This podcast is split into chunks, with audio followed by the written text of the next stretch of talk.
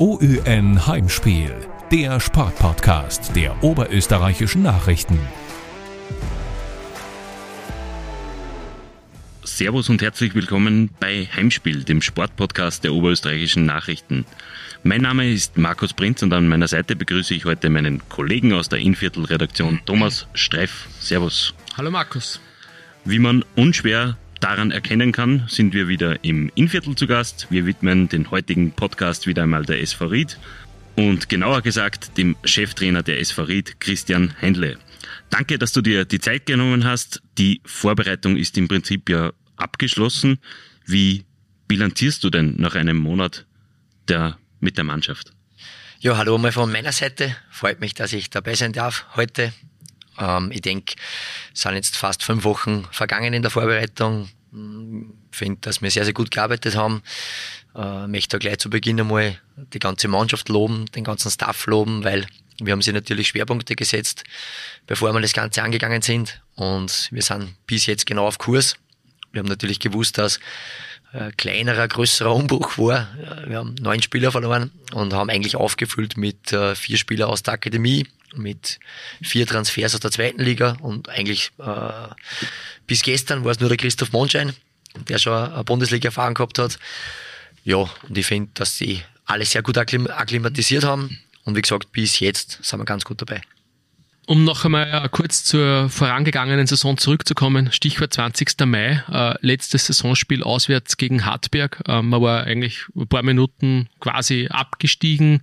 Es hat sich dann äh, doch Gott sei Dank zum Guten gewendet. Wie froh warst du, wie es da vorbei war? Ja, grundsätzlich ist es so, dass ich eigentlich sehr, sehr gerne in einem Meisterschaftsbetrieb stehe, weil einfach der Fokus für also jede Woche am, am Wochenende Spiel zu haben eigentlich ein ganz anderer ist. Äh, aber ich muss schon sagen, es waren dann schon besondere Wochen. Ähm, man hat dann doch auch gesehen, welcher Druck auf der Mannschaft gelastet ist, äh, welcher Druck am ganzen Verein gelastet ist. Und ich glaube, man hat das auch bei uns dann ein Stück weit gespürt, aber ich denke, wir haben es im Nachhinein gesehen, glaube ich, sehr gut gemacht. Und wie war's? Wir sind ein paar Minuten abgestiegen gewesen, aber ich glaube, wir haben es auch dort dann aus eigener Kraft geschafft. Das war uns extrem wichtig, dass wir nicht in der Liga bleiben, weil uns womöglich der Laske in der Liga hält, sondern weil wir es dann, wie gesagt, selber geschafft haben. Und ja, der Druck, der dann abgefallen ist, war riesengroß und ich glaube, es war aber auf die gesamte Saison gesehen dann sehr, sehr verdient, dass wir in der Liga blieben sind. Erstmals in der Geschichte ist nicht der Verein abgestiegen, der die wenigsten Punkte gesammelt hat. Es hätte aber, wie du richtig sagst, auch euch erwischen können. Insgesamt gesehen, wie viel Glück war denn letztlich dabei? Ja, ich glaube, was die Punkte betrifft, eigentlich war überhaupt kein Glück dabei, weil wir waren ganz knapp an der Meistergruppe dran und wenn man die Gesamtpunkte sieht, war es dann doch schwer verdient. Äh, ich glaube trotzdem, am Schluss hat es dann, äh, wie es dann die Admira erwischt hat, die hat dann doch mehr Punkte geholt wie Alltag. Also so gesehen muss man doch wieder sagen, dass er ein bisschen glücklich war, weil es hätte dann doch jeden erwischen können. Aber ich glaube, was jetzt rein das Spiel oder das Inhaltliche betrifft, war es dann schon sehr verdient, dass wir es geschafft haben ähm, ja, diese Qualifikationsgruppe, die ja nicht unumstritten ist, äh, ja, bietet äh, zumindest äh, Spektakuläres bis zum Schluss. Äh, Stichwort mental, wie lang hat das auch dauert, bis du persönlich, ähm, also auch in dieser verantwortungsvollen Position, das dann auch quasi mental mehr oder weniger verarbeitet hast? Ah, es war so, dass ich ja im Herbst damals eigentlich auch von der einen auf den anderen Tag Cheftrainer in der Bundesliga war. Also die Situation war ähnlich, zumindest habe ich das auch geglaubt, dass sie ähnlich war. Äh, wir haben da im Herbst eigentlich dann relativ schnell äh, sehr, sehr guten Fußball gespielt, haben die Inhalte reingebracht und ich habe aber dann selber merken müssen, äh, im Frühjahr dann in der Qualifikationsgruppe, dass dann doch der Kopf eine sehr große Rolle spielt, das Mentale eine sehr große Rolle spielt. Wir haben aus meiner Sicht ganz ähnlich gearbeitet, waren sehr fokussiert, hat im Training teilweise schon sehr, sehr gut funktioniert, gerade zu Beginn. Und ich war dann selber eigentlich überrascht, die ersten paar Minuten, das erste Spiel war da auswärts gegen Tirol, dass man da eigentlich dann wirklich, äh, ja, eigentlich gemerkt hat, dass dann doch der Spieltag was anderes ist und dass auch die Spieler nicht ganz so frei waren wie im Herbst. Ich sage es einmal so. Und das habe ich dann auch, wie gesagt, relativ schnell gemerkt. Und ich denke, die anderen Spiele waren ja dann auch, auch schwer in Ordnung. Aber gerade das eine Spiel gegen Tirol, da habe ich schon gesehen, was der Kopf dann auch ausmachen kann. Ähm, bleiben wir vielleicht noch ganz kurz beim Mentalen. Ich habe auch mit Kapitän Marcel Ziegel vor ein paar Tagen über das gesprochen. Der sagt, der Druck ist wirklich groß, vor allem in dieser Qualifikationsgruppe, dass es eigentlich gegen Ende der Saison immer schwieriger wird, eben, dass man vom Kopf her müde ist. Wie geht man eigentlich mit ein Trainerteam mit, mit, mit diesen ganzen psychologischen Sachen um? Ja, es war für uns eine große Herausforderung, aber uns war das Allerwichtigste Kommunikation. Also wir haben irrsinnig viel mit den Spielern gesprochen, wir haben irrsinnig viel im Staff äh, besprochen, äh, wie können wir den Fokus äh, total äh, also auf das Wesentliche richten, sprich inhaltlich, also wir haben das, das Mentale jetzt gar nicht überdramatisiert, sondern wir haben einfach geschaut, dass jedem Spieler gut geht, dass jeder Spieler sich voll auf das fokussieren kann, was wir machen inhaltlich. Und ich denke, dass äh, das alles Weitere, das haben wir eigentlich so gut es geht ausgeblendet. Also wir haben eigentlich da nie jetzt drüber gesprochen, was wäre wenn, sondern wir haben jetzt geschaut, warum die eine, Funktion, die eine Situation einfach jetzt nicht erfolgsbringend war im Training. Also hat einer falschen Lauf gemacht, hat einer womöglich äh, zu wenig Risiko genommen oder hat ein Risiko zu viel genommen in einem falschen Raum. Also wir haben sehr, sehr inhaltlich gearbeitet. Gehen wir zurück ins Jetzt.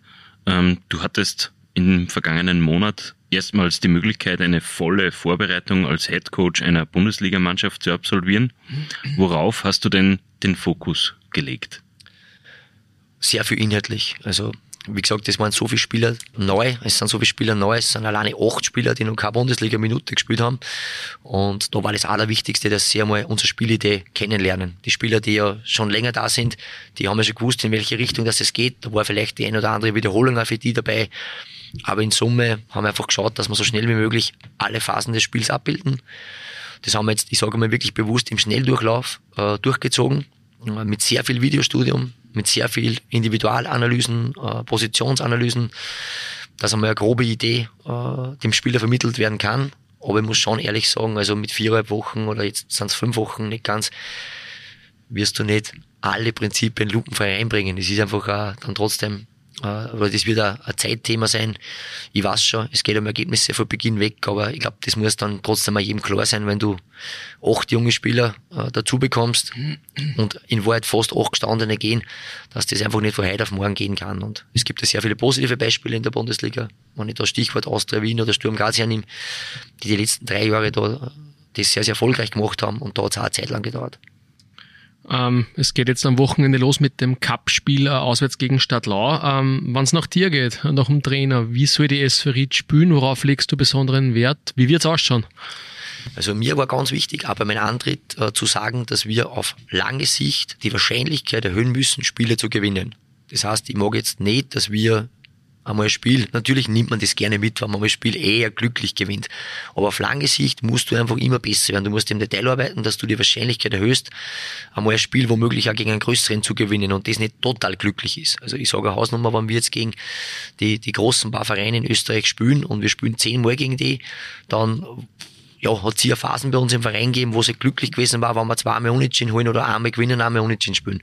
Und ich will einfach auf längere Sicht so gut werden und auch womöglich durch Transfers in jedem Transferfenster uns gezielt und punktuell verstärken, dass diese Wahrscheinlichkeit steigt, dass man womöglich einmal dreimal gewinnt gegen die, in die zehn Spiele.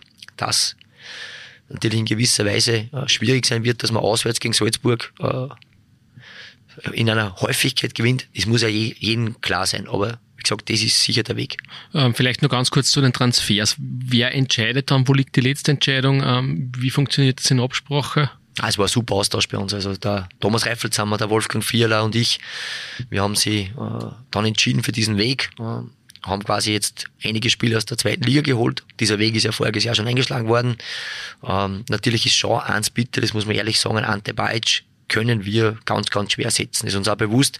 Da müssen einfach da mehrere Spieler dieses auffangen oder eher auffangen, die Qualität auffangen. Aber wie gesagt, die, die ist eigentlich sehr in Einklang mit uns drei passiert und die, die letzte Entscheidung, äh, was natürlich diesen wirtschaftlichen Rahmen betrifft, hat dann der Vorstand bei uns, beziehungsweise der Geschäftsführer.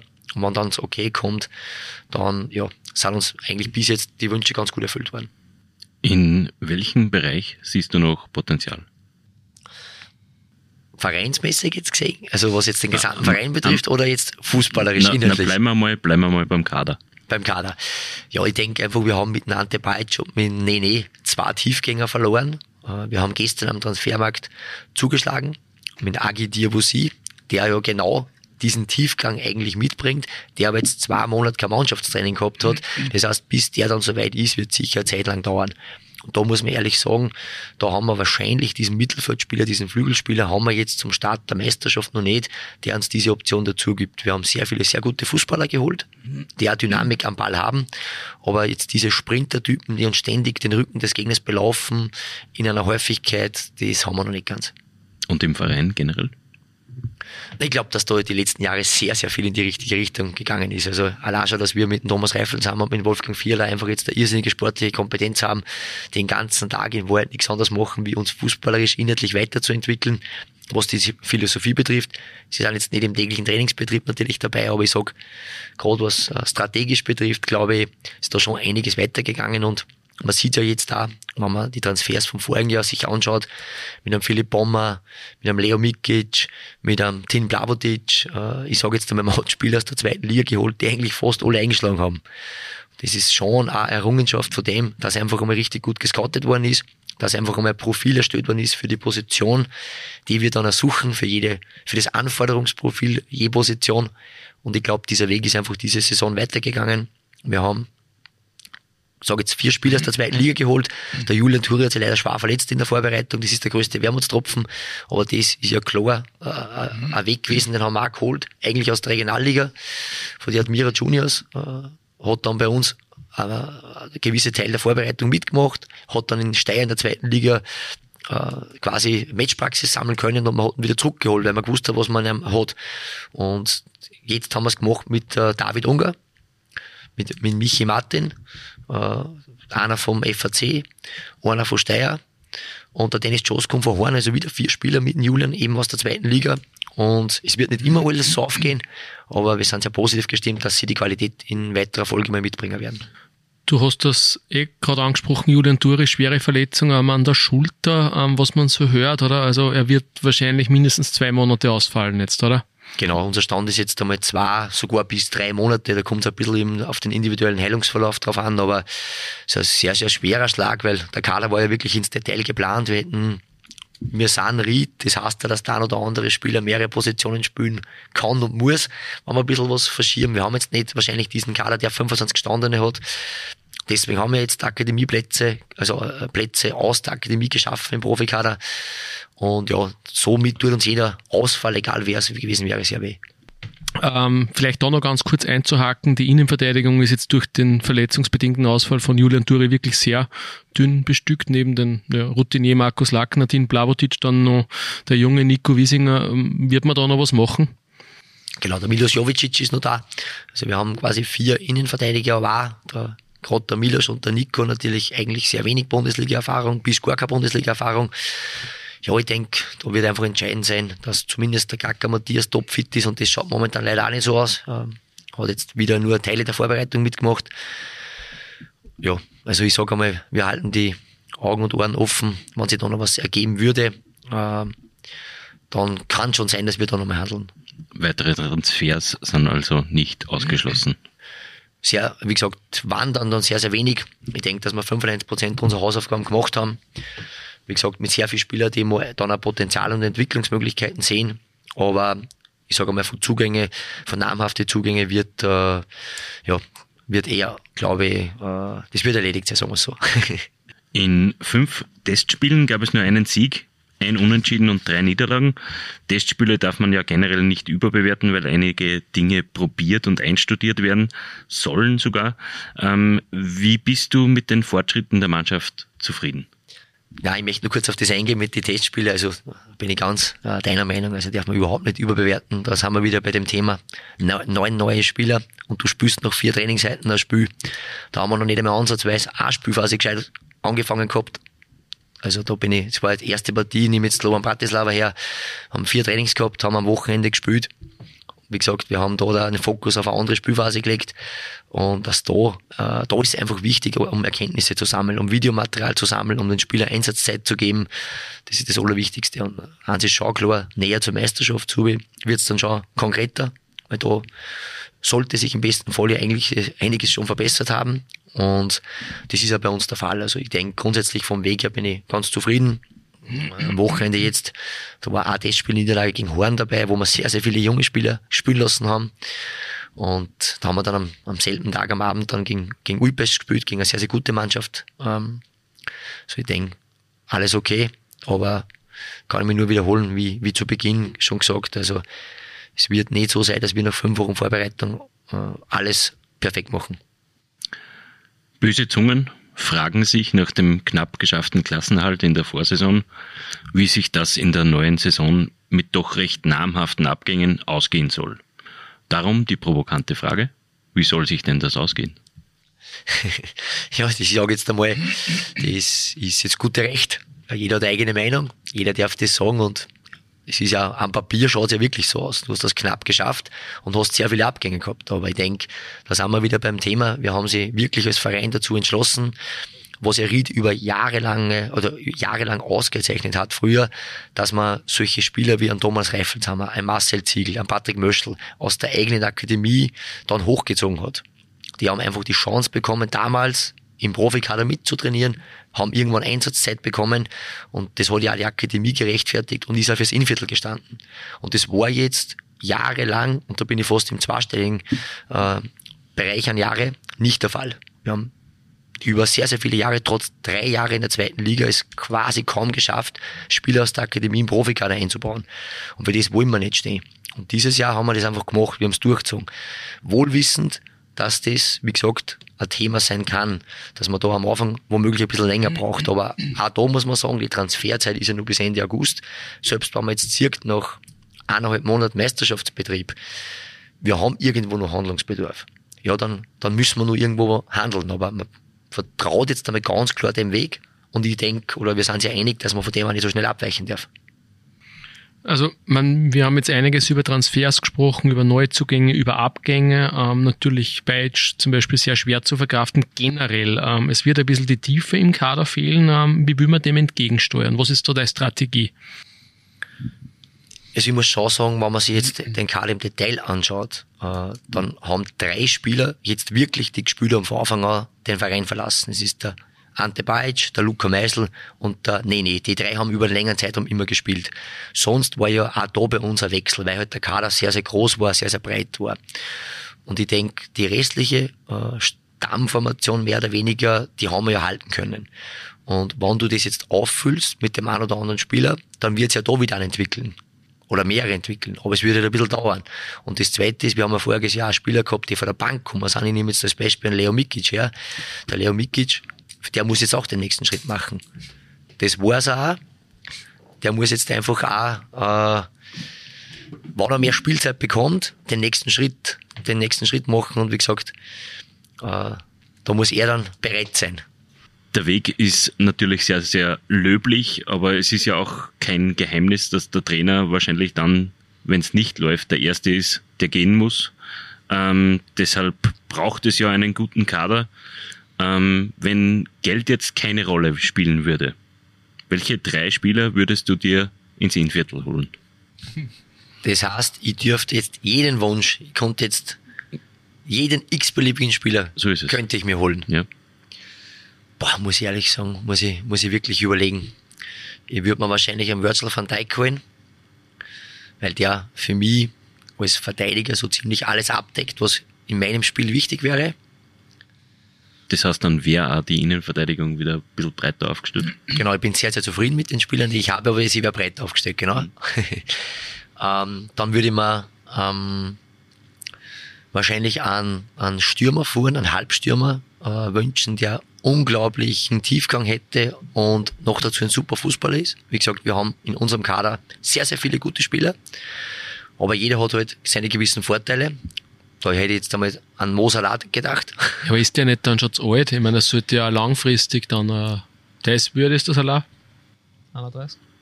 Ja, ich denke, der hat, ich habe mir sehr, sehr viele Spiele angeschaut, der hat die Dynamik nur, also den würde ich mir wahrscheinlich, den würde ich mir wahrscheinlich dazu holen. Das heißt, du bist schon im Scouting? Ich bin im Scouting, absolut, ja. bin im Scouting, genau.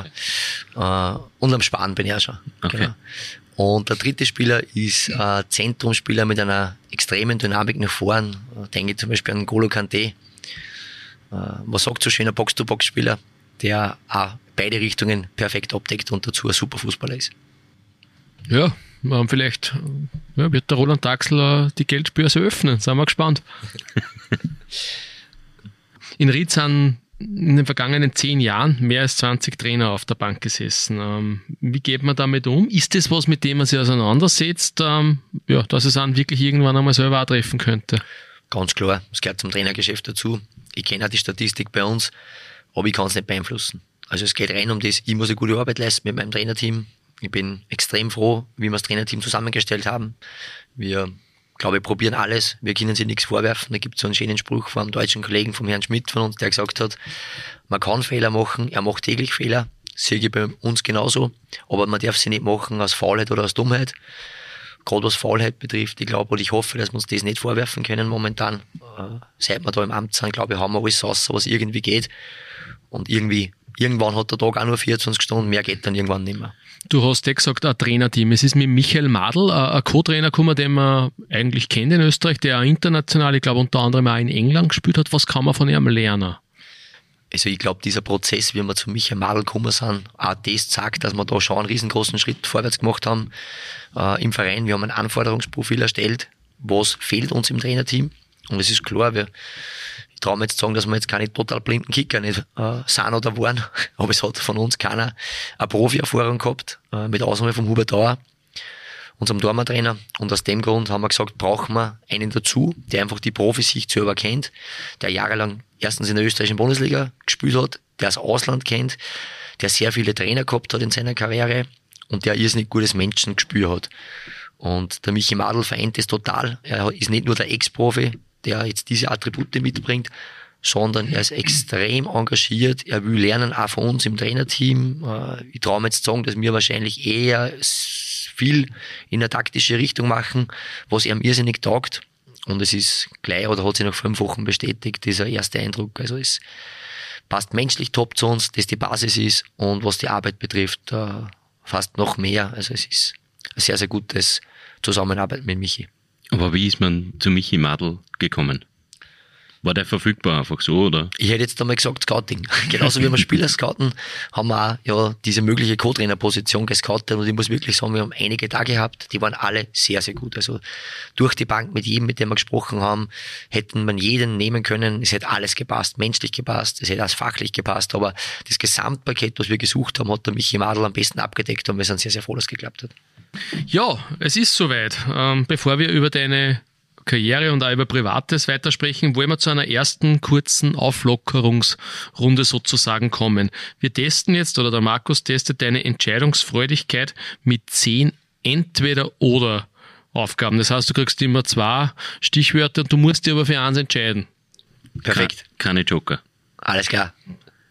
Langschläfer oder Frühaufsteher? Frühaufsteher.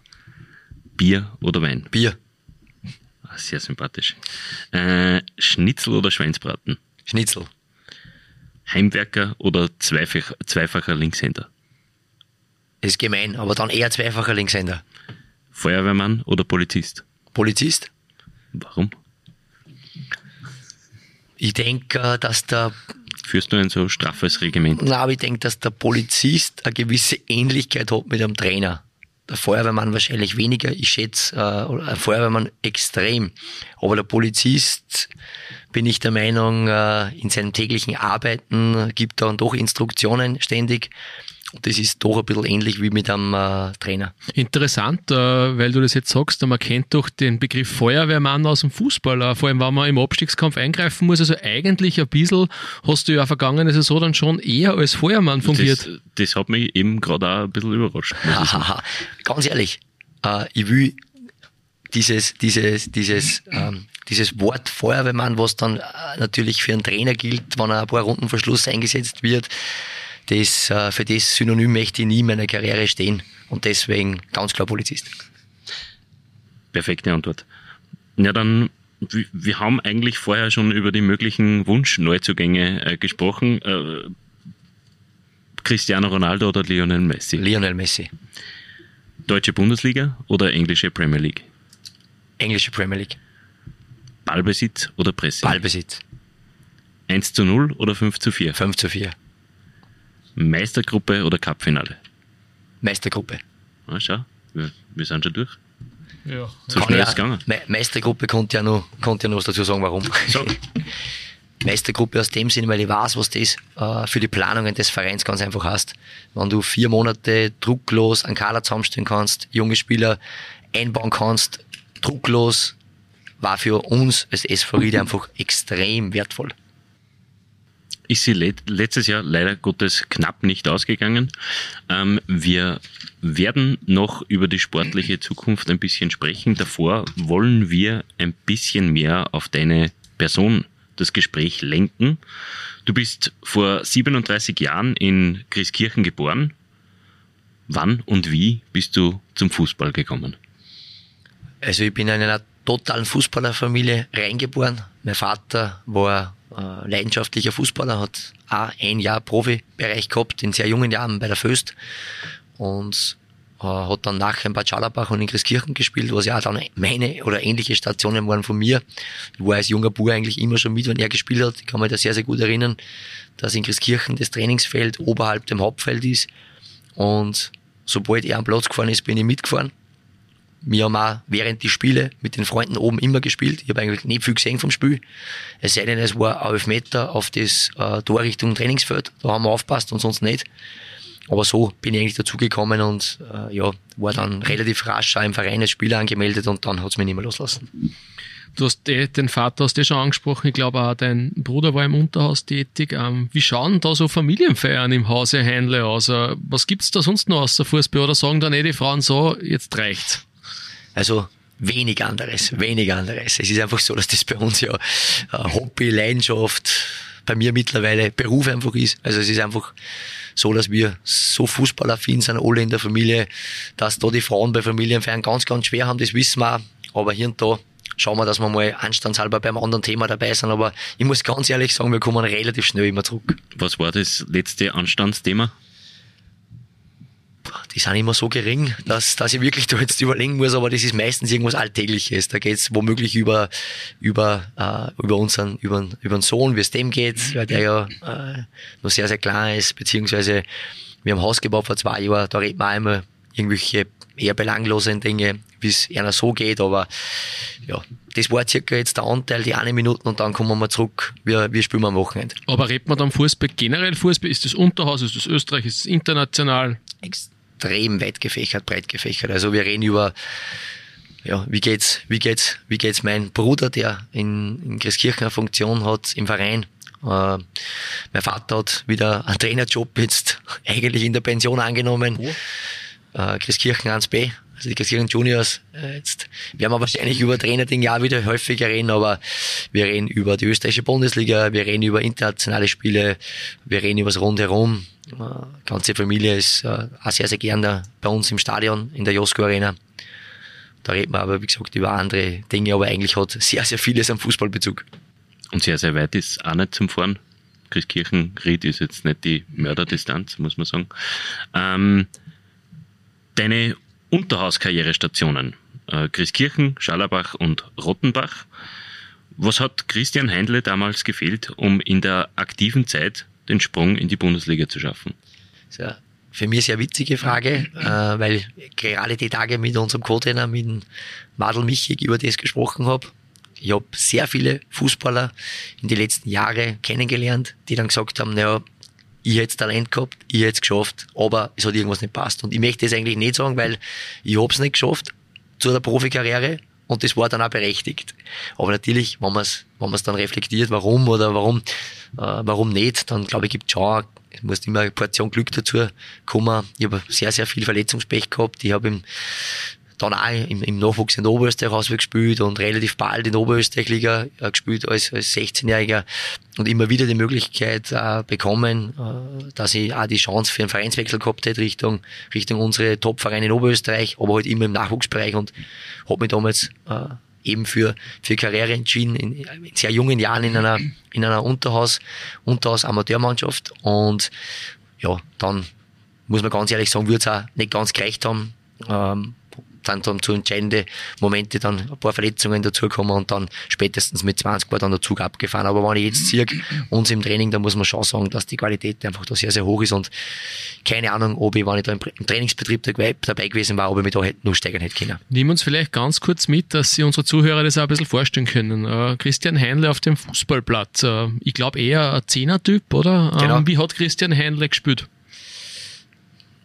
Ich sage einmal, ich war uh, die ich überlege, ich schaue, bin gerade am überlegen, ob ich einen Spielertypen bei uns, bei uns finde, der einfach äh, ein ähnliches Profil hätte, nur halt deutlich stärker ist. Nein, ich war, ich habe eigentlich vor Wobei, man muss ja dazu sagen, 120 Tore stehen auf der ÖFB-Seite in deiner Karriere zu Buche. Also, Absolut zu Recht, zu Recht. Also ähm, das ist ja nicht nix. Nein, ich habe äh, von den Anlagen her Jetzt, wo ich natürlich mit Sportwissenschaftler zusammenarbeite, Athletiktrainer zusammenarbeite, glaube ich, ist das dann doch nicht so häufig, dass ein Spieler eigentlich ähm, eigentlich relativ schnell ist. Sie war eigentlich relativ schnell, aber auch sehr ausdauernd. Das ist eigentlich immer so ein Kriterium, das schließt sich ein bisschen aus. Also es gibt schon natürlich Spieler, die beides haben, aber ich hätte beides gehabt. Aber leider Gottes ähm, bin ich mit gewissen Verletzungen sorglos umgegangen und habe sehr schnell wieder gespielt. Mir war das Spiel so wichtig, dass ich eigentlich, ich kann mich kaum erinnern, einmal nach einer Verletzung richtig ausgeheilt zurückgekommen wäre. Und das hat sich über die Jahre ist einfach schlimmer geworden und sehr viele Muskelverletzungen gehabt und ja, es war, man lernt dann als Trainer in die ganzen Ausbildungen dann einfach so viele Dinge, äh, wo ich mir gedacht habe, wenn ich das vielleicht schon als Junger gewusst hätte, als 18-Jähriger, hätte sich vielleicht die Karriere als Fußballer ein bisschen anders entwickelt. Aber ich bin sehr, sehr froh, dass alles so gekommen ist, wie es gekommen ist. Und als Trainer möchte ich mir nachher nie den Vorwurf machen, dass ich irgendwas nicht zu 100% ergriffen äh, hätte. Also von dem her alles gut, so wie es war. Das heißt, ja, was als Spieler nicht gelungen ist, ist ja als Trainer in Wahrheit umso schneller gegangen. Ähm, du warst Spielertrainer in äh, Rotenbach, genauso wie in Grieskirchen. Ähm, dann, glaube ich, bei der zweiten Mannschaft der SV Ried, wo du auch nebenbei noch im Marketing im Verein gearbeitet hast. Und dann plötzlich Co-Trainer in der Bundesliga. Gut, und ja, jetzt natürlich äh, Cheftrainer. Ähm, kann man so einen Aufstieg planen? Ja, überhaupt nicht und war in keinster Weise in der Kürze gedacht gewesen. Also ich glaube, ich habe da gearbeitet beim Verein im Sponsoring und ähm, hat ein bisschen verfolgt. Ich war zu dem Zeitpunkt Trainer in Christkirchen. Wir haben, glaube ich, da eine ganz gute Arbeit geleistet dort. Und es ist ein Ried nicht verborgen geblieben. Und habe dann die Möglichkeit gekriegt, wie der Wickeldrechsel aufgehört hat, als Amateure-Trainer, dass ich die Chance da herumbekomme, äh, wo ich eh schon da im Büro quasi arbeite, dass ich eh schon beim Verein bin, äh, die Amateure zu übernehmen. Und äh, ich denke, wir haben dann einen super Professionalisierungsschritt gemacht, also in weiterer Instanz habe ich dann ganz kurz, eigentlich nur für zwei Monate das hauptberuflich gemacht weil halt dann der Weg zu den Profis ganz, ganz schnell geebnet äh, worden ist. Ich bin dann mit der Bestellung von Miro Muslic äh, Co-Trainer worden. Das waren, wie gesagt, genau zwei Monate Unterschied zwischen, jetzt bin ich hauptberuflich Amateure-Trainer und jetzt bin ich bei den Profis dabei. Äh, war aber dann in dieser Corona-Zeit nur weiterhin Amateure-Trainer, was halt miteinander irrsinnig aufwendig war. Und ab äh, Sommer hat man sich dann entschieden, dass ich dann nur noch bei den Profis als Co-Trainer dabei bin. Ja, und der Rest hat sich so ergeben, was wahrscheinlich keiner äh, irgendwie geplant gehabt hätte. Aber so ist der Fußball, das habe ich mittlerweile auch mitbekommen. Aber ich glaube, es ist ja generell auch bei der SV im Marketing ein gutes Sprungbrett äh, für die Profis, weil mit dem Philipp Birklener, der ja zuletzt auch im Marketing gearbeitet hat, äh, hast ja du einen Spieler raufgezogen, mehr oder weniger, der jetzt bei den Profis auch mittrainiert, oder? Es scheint so, es scheint so, ja.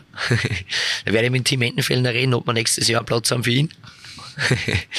Na, also ich glaube, das ist ein Zufall, aber natürlich, wenn wer bei uns im Verein arbeitet, äh, der Philipp Birklin als Beispiel hat ja bei den Amateuren gespielt und hat dort seine Leistungen mhm. gebracht, ist dann schon ein bisschen ein Zufall auch, aber ich glaube, dass man mal da generell am Schirm ist, war es wahrscheinlich jetzt kein Nachteil. Wir haben zuerst schon kurz über deinen Vater gesprochen, der, glaube ich, eine sehr wichtige Rolle auch für die immer gespielt hat. Ähm, du warst in Rottenbach, glaube ich, Co-Trainer unter ihm. Ähm, was hast du denn du von ihm mitgenommen auch jetzt für deinen Weg, für deine Arbeit als Trainer? Ah, doch sehr viel. Also es war so, dass ich gerade in der Zeit, ich war ja, ich bin in Rottenbach, bin ja dann als Spieler gegangen, weil ich einfach durch die vielen Verletzungen in der Oberösterreich-Liga weiß, es nicht mehr ausgegangen, auch vom Trainingsbetrieb, weil nach quasi einem Training habe ich wieder drei Tage nichts tun können. Und das Agreement haben wir in Rottenbach klar gehabt. Der Vater ist Trainer gewesen, äh, wann ich fit bin, spiele ich. Aber dann ist es mir dann sehr langsam besser gegangen und ich habe zeitlich die B-Lizenz äh, damals gemacht. Und da bin ich eigentlich so richtig auf den Geschmack gekommen. Und der Vater, wie gesagt, war da Trainer, hat mich da erstens einmal sehr, sehr wirken lassen, was das Taktische betrifft, als Co-Trainer. Und das zweite war dieser Umgang mit Spielern. Da schätze ich ihn heute noch irrsinnig. Er hat es einfach geschafft, dass einfach der gesamte Verein äh, total hinter ihm gestanden ist, dass alle Spieler, auch wenn sie einmal nicht gespielt haben, ähm, ja, den Draht zu ihm nicht verloren haben oder er den Draht zu ihnen nicht verloren hat, ähm, weil er einfach das ganz plausibel erklären können hat, weil er einfach geschaut hat, dass jeder gerne ins Training kommt. Ähm, ja, wie gesagt, das war, glaube ich, die größte Errungenschaft, dass ich das vor ihm gesehen habe, dass das Zwischenmenschliche extrem wichtig ist. Es war mir auch wichtig, aber ich habe es einfach gesehen, wie ein Trainer das umbringt. Und ich glaube, das habe ich bis heute mitnehmen können. Welche generellen taktischen Einflüsse im Fußball haben deine Arbeit als Trainer beeinflusst? Ich sage jetzt, was rein inhaltlich betrifft, extrem viel Eigenstudium. Also natürlich in die Trainerlizenzen ähm, wirst du sehr gut vorbereitet auf Basics. Gerade wenn man jetzt von unten anfangen, Kindertrainer, Jugendtrainer, B-Lizenz. Ich denke dann bei der A-Lizenz wird es dann das erste Mal taktisch und es ist immer super, dass man mal einen gewissen Überblick bekommt. Aber ich habe sehr bald angefangen, wie ich damals schon in Rottenbach Co-Trainer war, dass ich sehr viel Taktikseiten lese, als Beispiel jetzt Spielverlagerung, damals quasi jeden Artikel aufgefressen habe eigentlich und das hat sich einfach dann durchgezogen. Ich muss sagen, mittlerweile geht es einfach zeitlich nicht mehr aus. Mittlerweile ist jetzt sehr viel Videostudium von eigenen Mannschaften, von anderen Mannschaften an der Tagesordnung. Aber ich glaube, ich habe mir einfach da extrem eingelesen über einen langen Zeitraum. Ja, bin ich sehr, sehr froh, weil, wie gesagt, die, diese, diese Basics für alle, für alle Dinge, ich denke, dass das dann doch eigentlich schon ein Prozess auf, auf längere Jahre ist, dass das dann einmal verinnerlichst. Ähm, vor deinem Wechsel ins Marketing bzw. zum Amateurteam der SV Gunter Matigrid hast du bei einer Bank gearbeitet, Bankberater und Fußballtrainer. Klingt ein bisschen unterschiedlich. Ähm, wie bist du damals zur Bank gekommen? Ich habe die Hack absolviert, die Hackmatura gemacht und habe einen, einen bodenständigen Job gesucht. und der Bankberater war damals zu dem Zeitpunkt ja wirklich ein super Job. Also Ihr habt einige gekannt im Bekannten- und Freundeskreis, die auf einer Bank gearbeitet haben und die eigentlich sehr, sehr geschwärmt haben davon. Und ich muss ganz ehrlich sagen, ich habe es auch eigentlich nie bereut, weil ich denke, eine gewisse kaufmännische Ausbildung, die ich zum Teil über die Hack gehabt habe, aber dann natürlich viel, viel mehr im Bankwesen, wo du zu Beginn genauso sehr viele Kurse machst, sehr viele Prüfungen machst. Das kann man bis heute keiner nehmen und hat mir im, im Alltagsleben dann sehr viel geholfen. Also alleine dann schon, ich war die letzten zehn Jahre, äh, habe hab Kredite vergeben, sehr, sehr viele Wohnbaukredite, also in erster Linie Wohnbaukredite. Und spätestens, wie ich dann selber gebaut habe, dann schaut das natürlich überhaupt nie, wenn du aus, äh, in der Materie dich einfach auskennst, wenn du weißt, was ist wichtig, wenn du weißt, sicher, Sicherheitsdenken oder doch ein bisschen, bisschen zocken. Ich sage jetzt einmal, das war mir einfach, äh, ja, oder das würde ich, würde ich, ich würde nichts missen oder irgendwie da in der Hinsicht was anderes machen. Aber bei der Kreditvergabe, das ist dann sicher ein Vorteil, oder? Bei den Transfers, die anstehen, äh, Mosala und Co., oder? Sicher kein Nachteil. Absolut. Werden wir schon irgendwas finden, was wir beleihen können. Vor allem, wenn man, wenn man gewisse Kontakte hat zu einer Bank. Gell? Ja. schauen wir mal, schauen wir mal, ob wir ein Pfand finden. Trotz dieser Aussagen muss man sagen, dass du sehr bodenständig und geerdet wirkst. Ähm, wie schafft man es, trotz so einem raschen Aufstiegs äh, so am Boden zu bleiben? Ja, ich denke, ich bin jetzt kein anderer Mensch oder ich trete nicht anders auf, wie ich es vor einem halben Jahr noch gemacht habe, wo ich noch nicht Cheftrainer in der Bundesliga war. Es ist mir wichtig, dass mein ganzes Umfeld einfach alle normal, so wie man halt normal ist, wenn man in der Früh die Arbeit betritt, genau so erwarte ich das von meinem Umfeld und so muss ich aber selber vorgehen. Also das ist jetzt natürlich so, dass du jetzt halt über gewisse, eine Anzahl an Personen einfach auch äh, ja, eine Führungsfunktion hast. Aber ich denke, das ist nichts anderes wie vorher.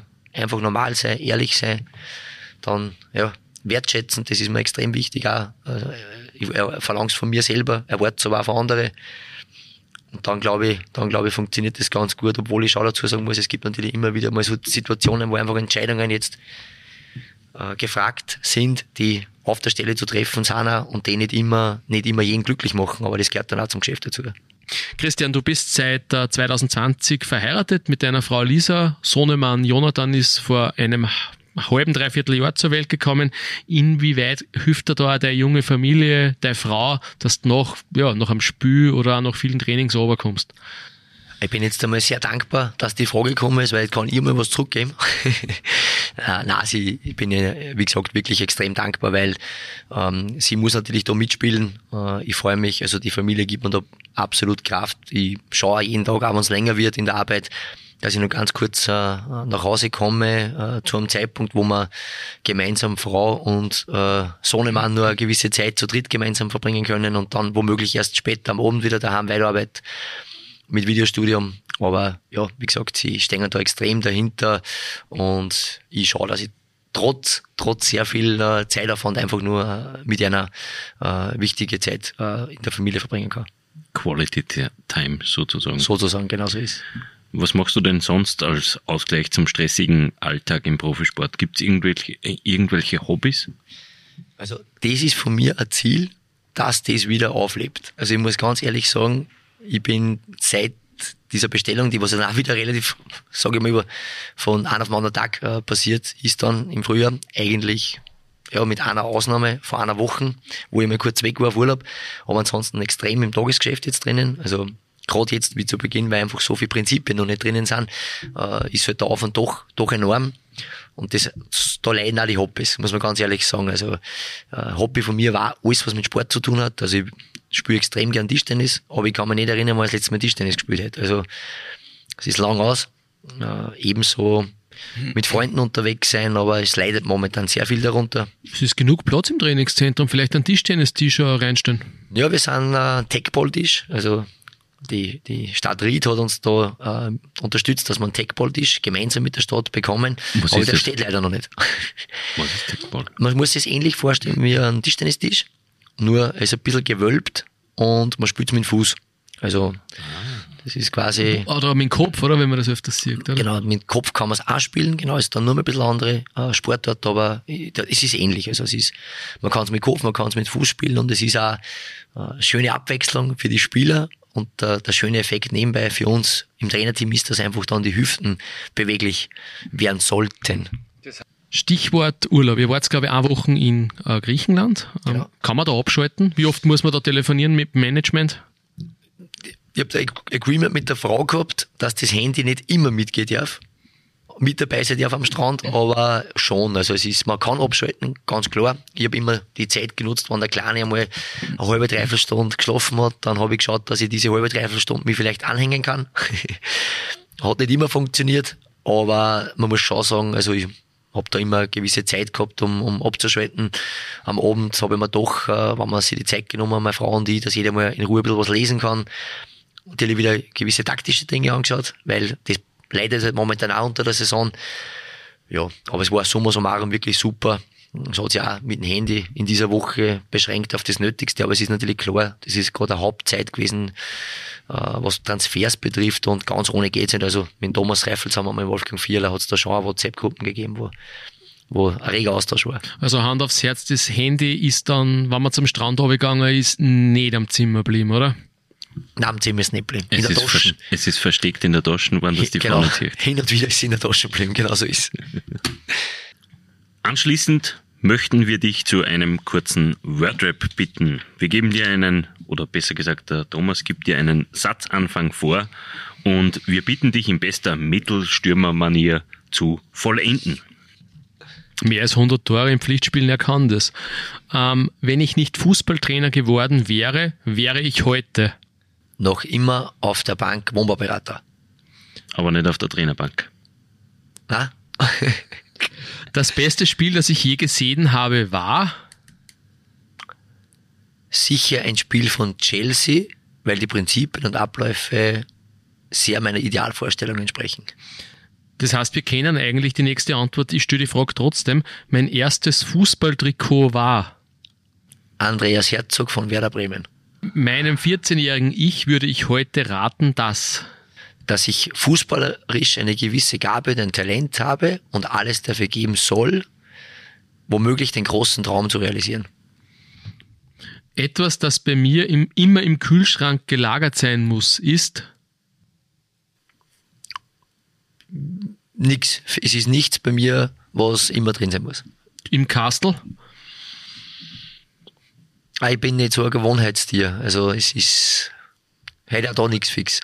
Okay, der Herr Heinle hat keine Laster, ist in Ordnung. Äh, die drei meistgenutzten Apps auf meinem Smartphone sind Spotify, Instagram und Foodmap.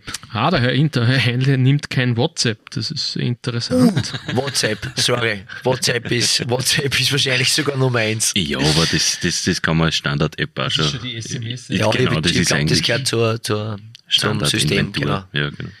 Ähm, etwas, das ich an mir ändern würde, ist. Also ich denke, die Zeit wäre wahrscheinlich nicht ausreichend, Dinge, die ich verbessern könnte, aber ich glaube, da geht es einfach um das, dass ich reflektiere, was äh, zu verbessern ist. Ich glaube, das ist das Allerwichtigste. Aber was ich ad hoc ändern würde, ist sicher, ähm, dass ich geduldiger bin bei Dingen, die ich umsetzen möchte. Wenn ich ein Tier wäre, wäre ich. Schwierige Fragen, muss ich wirklich sagen. Schwierige Fragen. Ähm, Gibt es irgendein Tier, was ausdauernd ist und schnell ist? Ich weiß jetzt nicht, ob er äh, Gepard oder so äh, diese Attribute hat, aber ich hätte gesagt, in der, meiner, ist, der ist gleich lau. Der ist sofort blau. der ist blau. Ja. Mm, In, in, in, meiner besten, in meiner besten Zeit war es vielleicht sowas gewesen, sonst wissen die leider. Ich habe da keine gescheite Antwort dazu. vielleicht ein Tiger. Ja, Ja, bin Der ich war- Zweig, bin ich Zweig wahrscheinlich. Tiger Heinle. der, schönste, der schönste Ort auf Erden ist. Also ich würde sagen, Österreich generell, ich liebe unser Heimatland. Ich glaube, dass man sich fast nichts Schönes vorstellen kann, aber ähm, dass ich schon was anderes dazu sage, würde ich sagen, äh, sehr viele griechische Inseln. Ich will mich gar nicht auf eine festlegen, aber es ist eine Urlaubsdestination von, von meiner Frau und mir und ja, sehr, sehr schön dort, immer wieder. Diesen Traum möchte ich mir unbedingt erfüllen. ich möchte unbedingt einmal ähm, als Trainer das erreichen ähm, oder die Ziele erreichen, die ich mir gesetzt habe, die ich als Spieler aus den diversen Gründen nicht erreicht habe. Und nachdem ich das selber in der Hand habe, zu einem gewissen Grad, möchte ich mir nie vorwerfen, dass ich nicht alles versucht hätte. Sehr starke Antworten. Bis auf den Tiger sehr, sehr, ähm, sehr, sehr schlagfertig. Ähm, wir gehen zum sportlichen Ausblick, brauchen dafür aber zuerst noch einen ganz kurzen Rückblick. Deine erste Ära als Cheftrainer der SV Ried im Herbst 2021, als Andi Heraff krankheitsbedingt ausgefallen ist, verlief äußerst erfolgreich. Das Team hat in 10 Runden 15 Punkte geholt. Also selbst Hobby-Mathematiker müssten sich errechnen können, dass das ein Punkteschnitt von 1,5 ist. Plus auch auswärts gegen Sturm. glaub ich sogar. dabei. Der ist bei den 10 dabei. Genau. genau. Ähm, ist als mit drei Punkten gerechnet worden. Genau. Ja, genau. Ähm, warum hat es im Herbst so gut funktioniert? Ja, ich glaube, da ähnlich wie wir vorher schon gesprochen haben. Also wir haben probiert, dass wir in sehr, sehr kurzer Zeit einfach unglaublich im Detail arbeiten. Und die Mannschaft hat das damals total angenommen. Ich glaube, dass dann schon wichtig ist, dass du ein paar Erfolgs Erfolgserlebnisse hast. Wir haben ja da nicht gut gestartet, das darf man nicht vergessen. Wir haben damals zwar daheim gegen Klagenfurt unentschieden gespielt, haben 60 Minuten wahrscheinlich die beste Partie gespielt seit langer Zeit, haben aber dann nachher äh, auswärts gegen die Austria ein bisschen blauäugig verloren und dann auch auswärts gegen Sturm verloren. Das ist natürlich sehr, sehr schwierige Auslosung gewesen.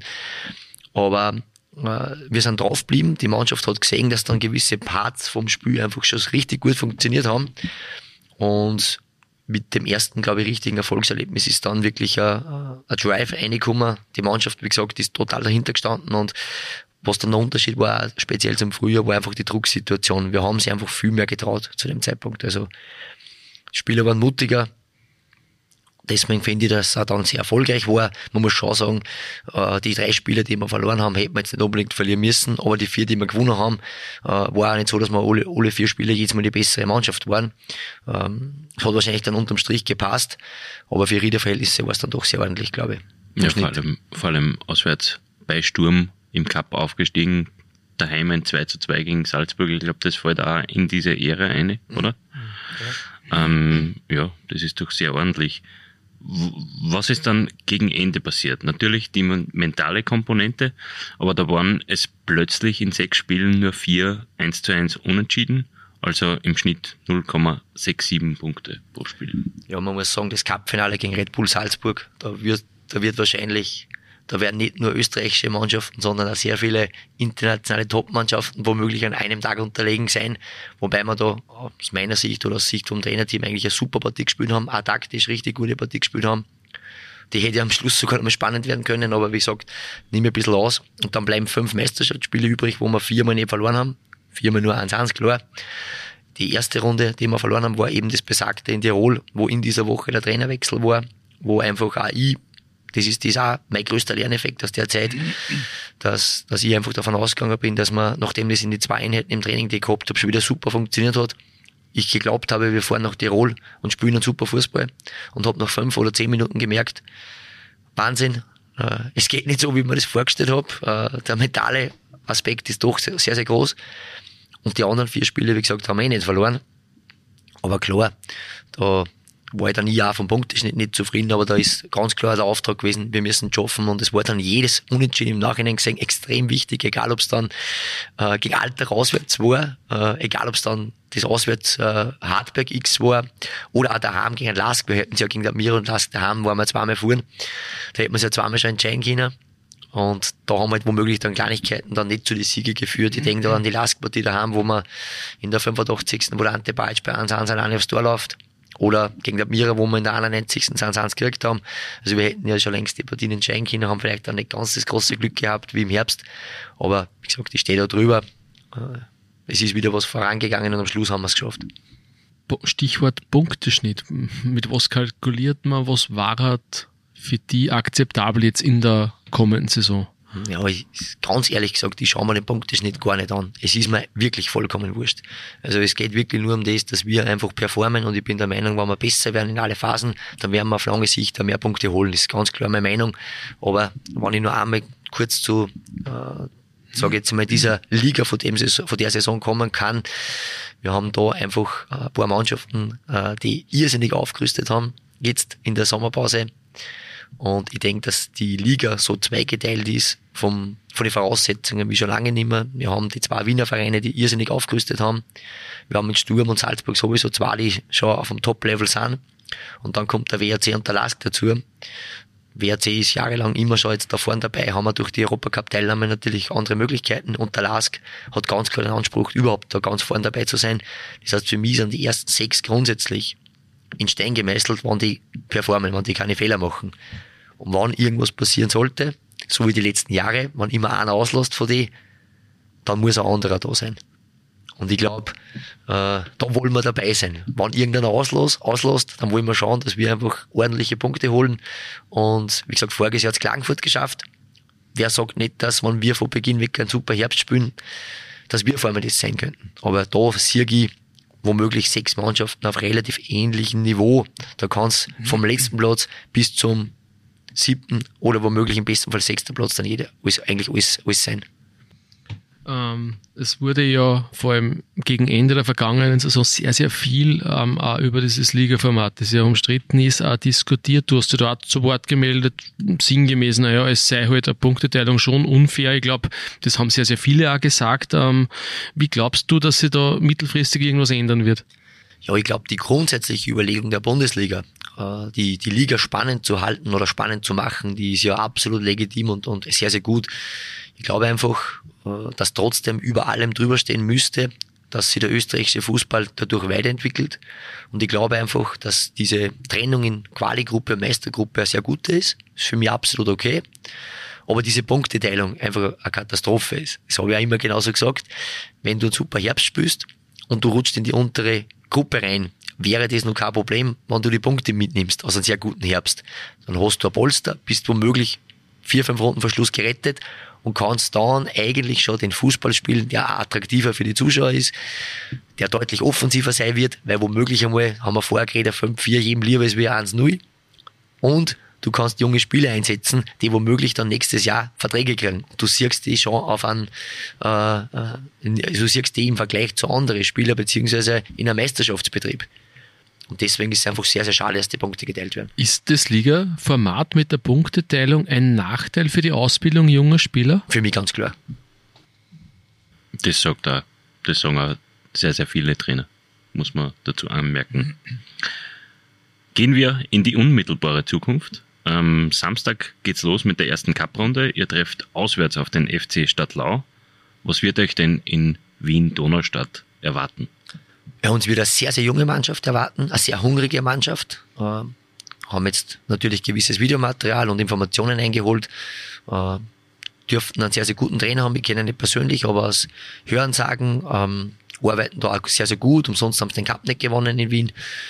Äh, aber nichtsdestotrotz äh, sind wir der Bundesligist. Und es geht darum, dass wir unsere Hausaufgaben machen. Wir werden das Spiel zu 110 Prozent ernst nehmen. Und das Ziel muss einfach sein, dass wir weiterkommen. Und ich sage es auch ganz ehrlich, immer wieder mal gibt es Überraschungen im Cup, auch schon sehr bald oder sehr früh. Ähm, und das darf uns einfach nicht passieren, weil wir komplett fokussiert sind vor der ersten Sekunde an. Und genau mit dieser Einstellung werden wir äh, nach Wien fahren. Ähm, man geht ja wirklich sehr, sehr professionell an, was ich jetzt gehört habe, bevor zuerst, glaube ich, am Freitag nach Wien. Ähm, wie bereitet man sich auf den Gegner vor? Gibt es da Videos? Äh, genau, wir haben, wir, haben, wir haben Videos, wir haben Videomaterial vom Gegner. So wie für uns ist dieses Spiel wie wenn das eine Woche später Rapid wäre. Natürlich ist klar, vor Rapid hast du einfach mehr Videomaterial, hast natürlich auch mehr Informationen, was einzelne Spieler betrifft. Aber ich denke, wir haben sie da auch sehr gut über Stadtlau erkundigt und, und eingesehen. Und wie gesagt, mir ist wichtig, dass wir unsere Hausaufgaben erledigen und ich weiß sehr wohl, dass das einmal ganz, ganz knapp werden kann. Das weiß ich. Aber da geht es nur um, ums Weiterkommen. Du hast gesagt, über Rapid gibt es mehr Informationen. Über zwei Spieler habt ihr sehr, sehr gute Informationen. Marco Grüll und Ante Bajic kicken ja bei den Wienern.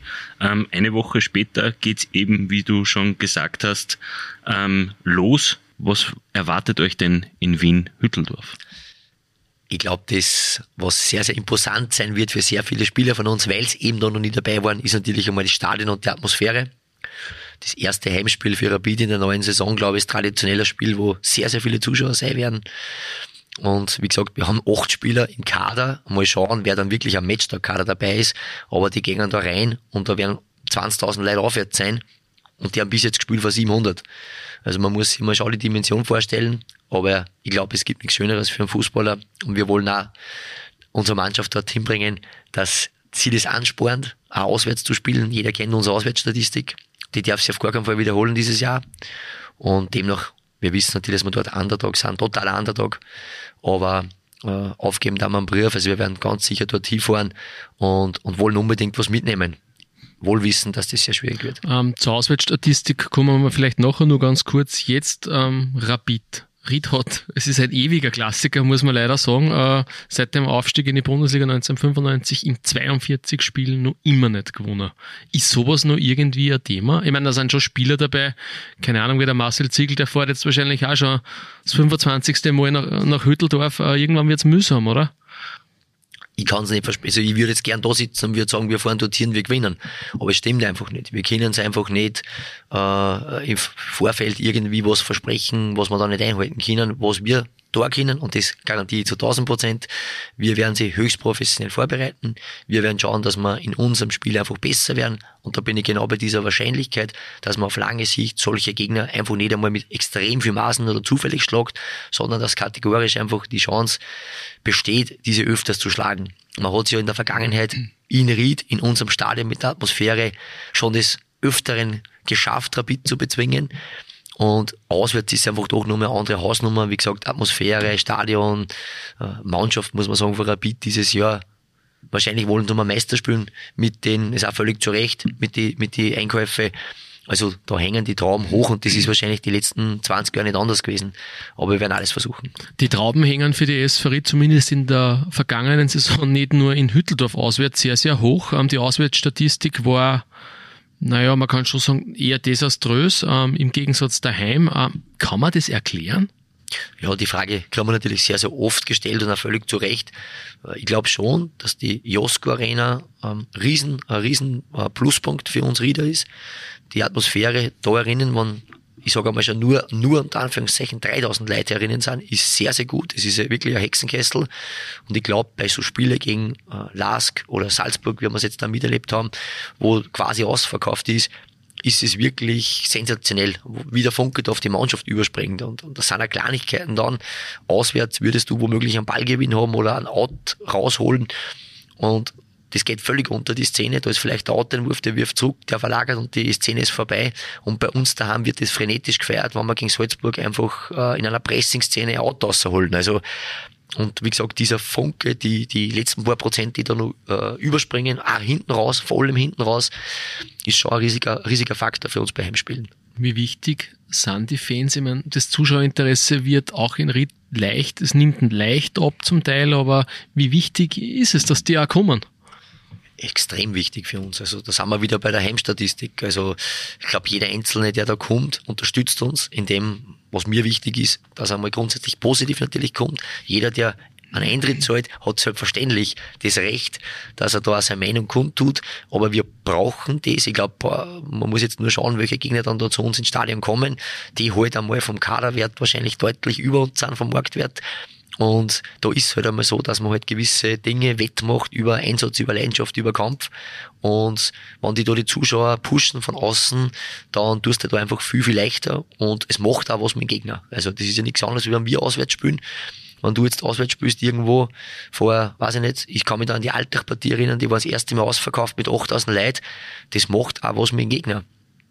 Und das ist wichtig, dass wir das einfach daheim eigentlich Woche für Woche haben. Der erste Gegner in der neuen Saison wird vom Marktwert her, wenn dann nicht weit über euch zu stellen sein. Das ist nämlich die Austria Lustenau. Ähm, am 30. Juli ist das Spiel gegen die Vorarlberger ein Pflichtig? Ich muss aufpassen, wie ich das jetzt beantworte. Genau Aber deswegen haben wir es so gestellt. also ein Pflichtsieg, wenn wir um einen Klassenhalt kämpfen, dann gibt es gewisse Spiele, die werden halt daheim irgendwo dann einmal gerade hinten raus als Pflichtsiege tituliert werden, das ist mir völlig klar. Ich glaube nicht, dass generell in der zweiten Runde irgendwo ein Pflichtsieg sein muss bei uns daheim. Die sind nicht umsonst aufgestiegen, haben eine sehr, sehr gute Mannschaft. Aber eins ist logisch, wir wollen natürlich unsere Heimspiele alle gewinnen. Klar. Dass wir nicht alles schaffen werden, ist mir auch bewusst. Aber ich sage einmal grundsätzlich, dass wir zu Hause sehr viele Punkte holen müssen. Das ist uns allen bewusst. Und wir werden im besten Fall schon in der zweiten Runde damit anfangen. Äh, du hast im Frühjahr mit der UEFA Pro-Lizenz äh, begonnen. Äh, wie oft wirst du aus diesem Grund im Herbst führen? Ich glaube, bei den Spielen bist du sowieso da, aber wie, wie schaut da der Ablauf aus? Genau, also es gibt diese Vereinbarung mit dem ÖFB, dass ich bei den Spielen da sein kann. Ähm, ich werde immer wieder mal pro Monat so im Schnitt drei Tage fehlen. Aber ich glaube, das war mitunter der Grund, dass wir das Trainerteam so zusammengestellt haben. Der Clemens Zulehner, der ja eh schon eineinhalb Jahre dabei ist und extrem, extrem guter, guter äh, Co-Trainer ist und Bestandteil des Trainerteams, der wird gemeinsam mit dem äh, Michi das Training leiten dann. Und wie gesagt, das war einfach auch schon in Vorbereitung, dass wir da super aufgestellt sind, äh, wann ich mal weg bin. Also ich kann mich da zu 1000 Prozent verlassen, das weiß ich. Und ja, dann ist meistens eh nur, wie gesagt, zwei, drei Tage. Die letzte Frage gilt natürlich wieder deinen Wikingern. Welche Schlagzeile möchtest du denn nach der letzten Runde der kommenden Saison über die SV Ried in den oberösterreichischen Nachrichten lesen? Die positive Überraschung kommt aus dem Innviertel. Das, sind doch, das wäre doch eine gute Geschichte, Herr Streff. Ich schreibe es gleich mal vor. Sehr schön. Danke, Christian, für das Gespräch. Uns sind die Fragen ein bisschen ausgegangen. Nein, die Fragen sind uns nicht ausgegangen, aber wir wollen dich nicht länger beanspruchen. Herzlichen Dank, dass du dir die Zeit genommen hast. Danke an meinen Kollegen Thomas Streif, ähm, dass sich auch er Zeit genommen hast, hat. Ähm, das war's von uns für heute. Danke für Ihre Aufmerksamkeit. Wenn es Ihnen gefallen hat, würden wir uns über ein Abo auf Spotify, Deezer, Google Podcasts, Apple Podcasts und Amazon Music freuen. Wünsche, Anregungen und Feedback, wie wir unsere Show weiter verbessern können, empfangen wir gerne über podcasts.nachrichten.at. Von uns ein schönes Wochenende und bis nächste Woche. Servus. Und von meiner Seite herzlichen Dank für die Einladung. Auf Wiederhören und Servus. Das OÜN Heimspiel, der Sportpodcast der oberösterreichischen Nachrichten. Jede Woche neu auf Nachrichten.at.